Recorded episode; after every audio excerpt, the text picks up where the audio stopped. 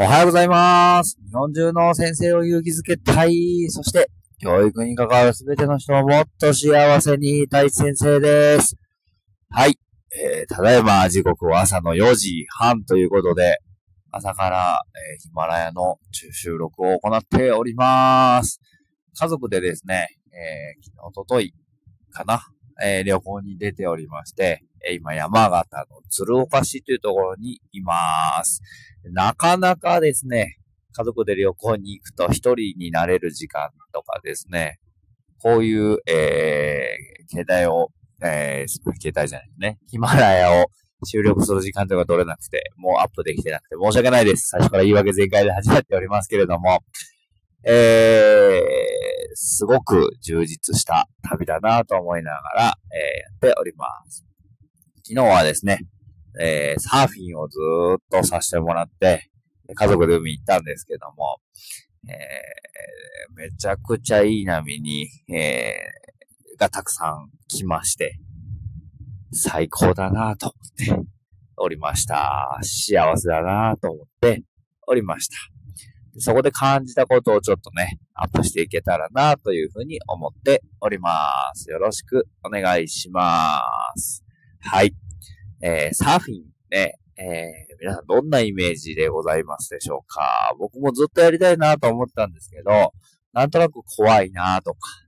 えー、なんか上手い人ばっかりだし、なんか遠慮しちゃうよなとかずっと思ってたんですよね。でもまあ海好きだし、泳ぐの好きだし、かっこいいしね、やりたいなとずっと思っていたんですよ。で、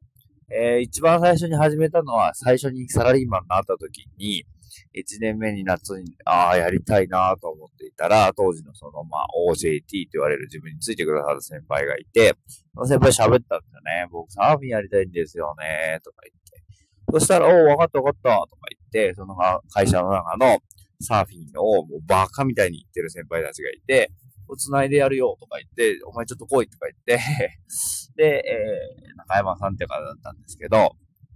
中山さんのとこに連れてってくれて、おい、中山とか言って、こいつサーフィンやりたいんだって頼むわとか言って言われまして、で、あよろしくお願いしますとかちょっと緊張しながら言ったのをすごく覚えてるんですけど、そしたら3日後ぐらいにオフカミーとか言って、中山さんが声かけてくれて、板買いに行くぞとか言って、連れて行えー行ってもらって、えー、名古屋の境にあったね、ヒマラヤというところでもう、フルセット、え板と、えーウェットスーツと、なんかいろいろその辺の、あー、あれかな、板を入れるケースとかを、えー選んでくれて、まあ最初はこれぐらいでいいだろうとか言って、で、結局最初のボーナスはもうすべてそれに飛んでいくっていうような感じでございました。で、板をゲットしたらもう毎週のように声かけてくれて、深み行くぞとか言って、えー、何人かで田中さんって方とか、橋田さんって方とか、えー、ずっと4人とかで行ったり3人で行ったり2人で行ったりとか、もう空いてるって言われて空いてますってなったら連れて行ってもらえるみたいな感じでずーっと行ってました。最初わけがわかんないまま、えー、ずっと波にね、ぷかぷか浮かれながら、全然立てないんですよ。もう全然一生懸命漕いでも漕いでも、パドリングって言うんですけど、あの肩、えー、なんていうかな、板の上に寝そべって漕ぐのもね、全然立てなくて面白いぐらい。本当にね、2シーズンか3シーズンは、もうずーっとそんな感じでしたね。先輩に連れてもらえるんだけど、全く立てずに、先輩がひょいひょい遊んでるのを見てるみたいな。で、一緒にご飯食べて昼寝して、まあ元気があれば夕方まで入って、みたいな感じでやっていました。で、すごく、ああ、立てなくて残念だなと思っていたんですけど、その先輩たちとの時間もすごく楽しかったし、その海にいるっていう時間も、立てないながらもなんかすごく朝ね、4時とか5時に集まって、そこから行くので、一日がめちゃくちゃ充実していて、えーすごくいいな、めちゃくちゃ健康的じゃないですか、なんか。朝4時から海に行って。まあ、だいたい着くのは6時ぐらいなんですけど、6時ぐらいから昼ぐらいまでずっと入、まあ、休憩も挟みつつですけど、入って。で、お昼前になったらご飯食べて、もう一回やるぞ、みたいな感じだったんですけど、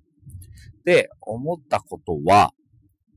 なんかこう、やる前は勝手にサーフィンなんかできるわけないとか、あれはこう、地元の人、海に近い人がやることだっていうふうに思っていたりとか、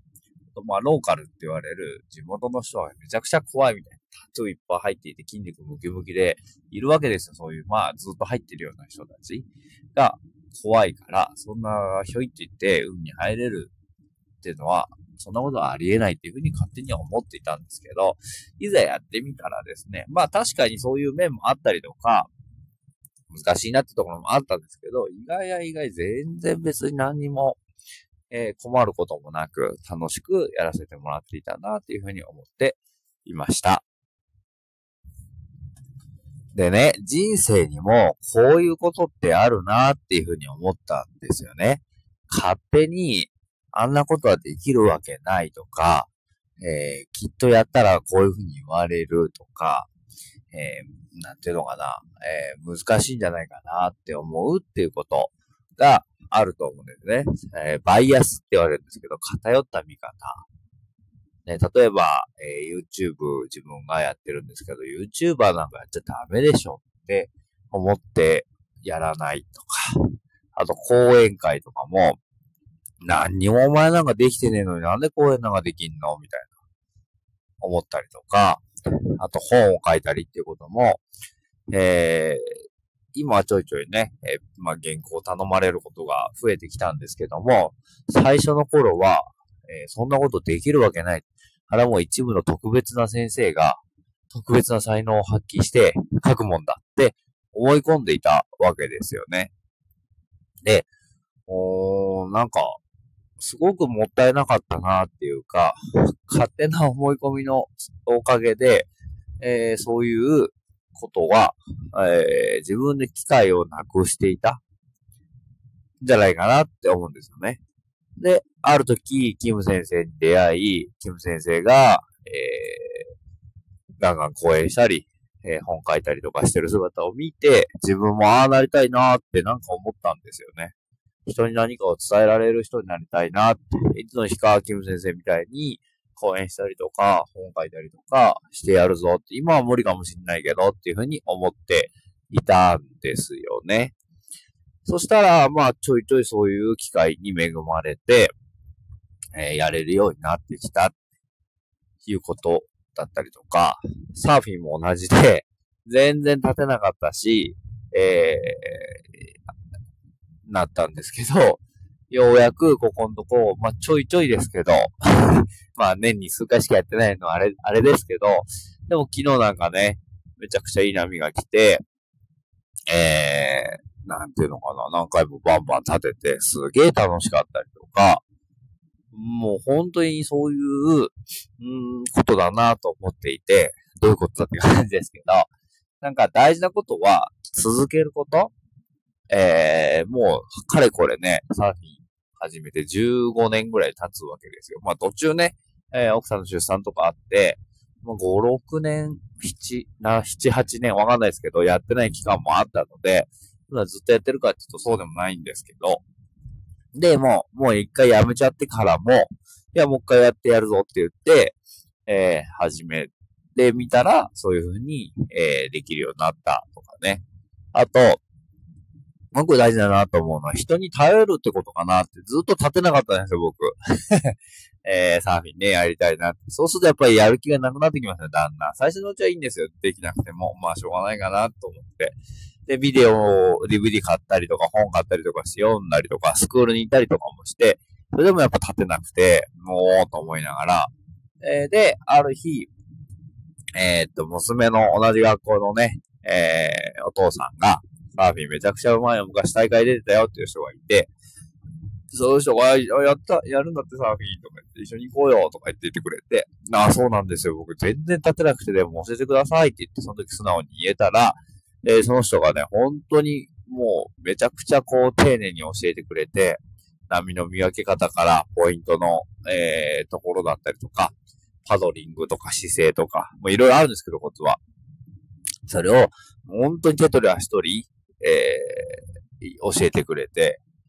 で、ようやく立てるようになって、もうその日からすげえハマっちゃってですね、楽しいと思いながら、えー、やっておりました。だから、できない時は人、お、やばい、10分になりました。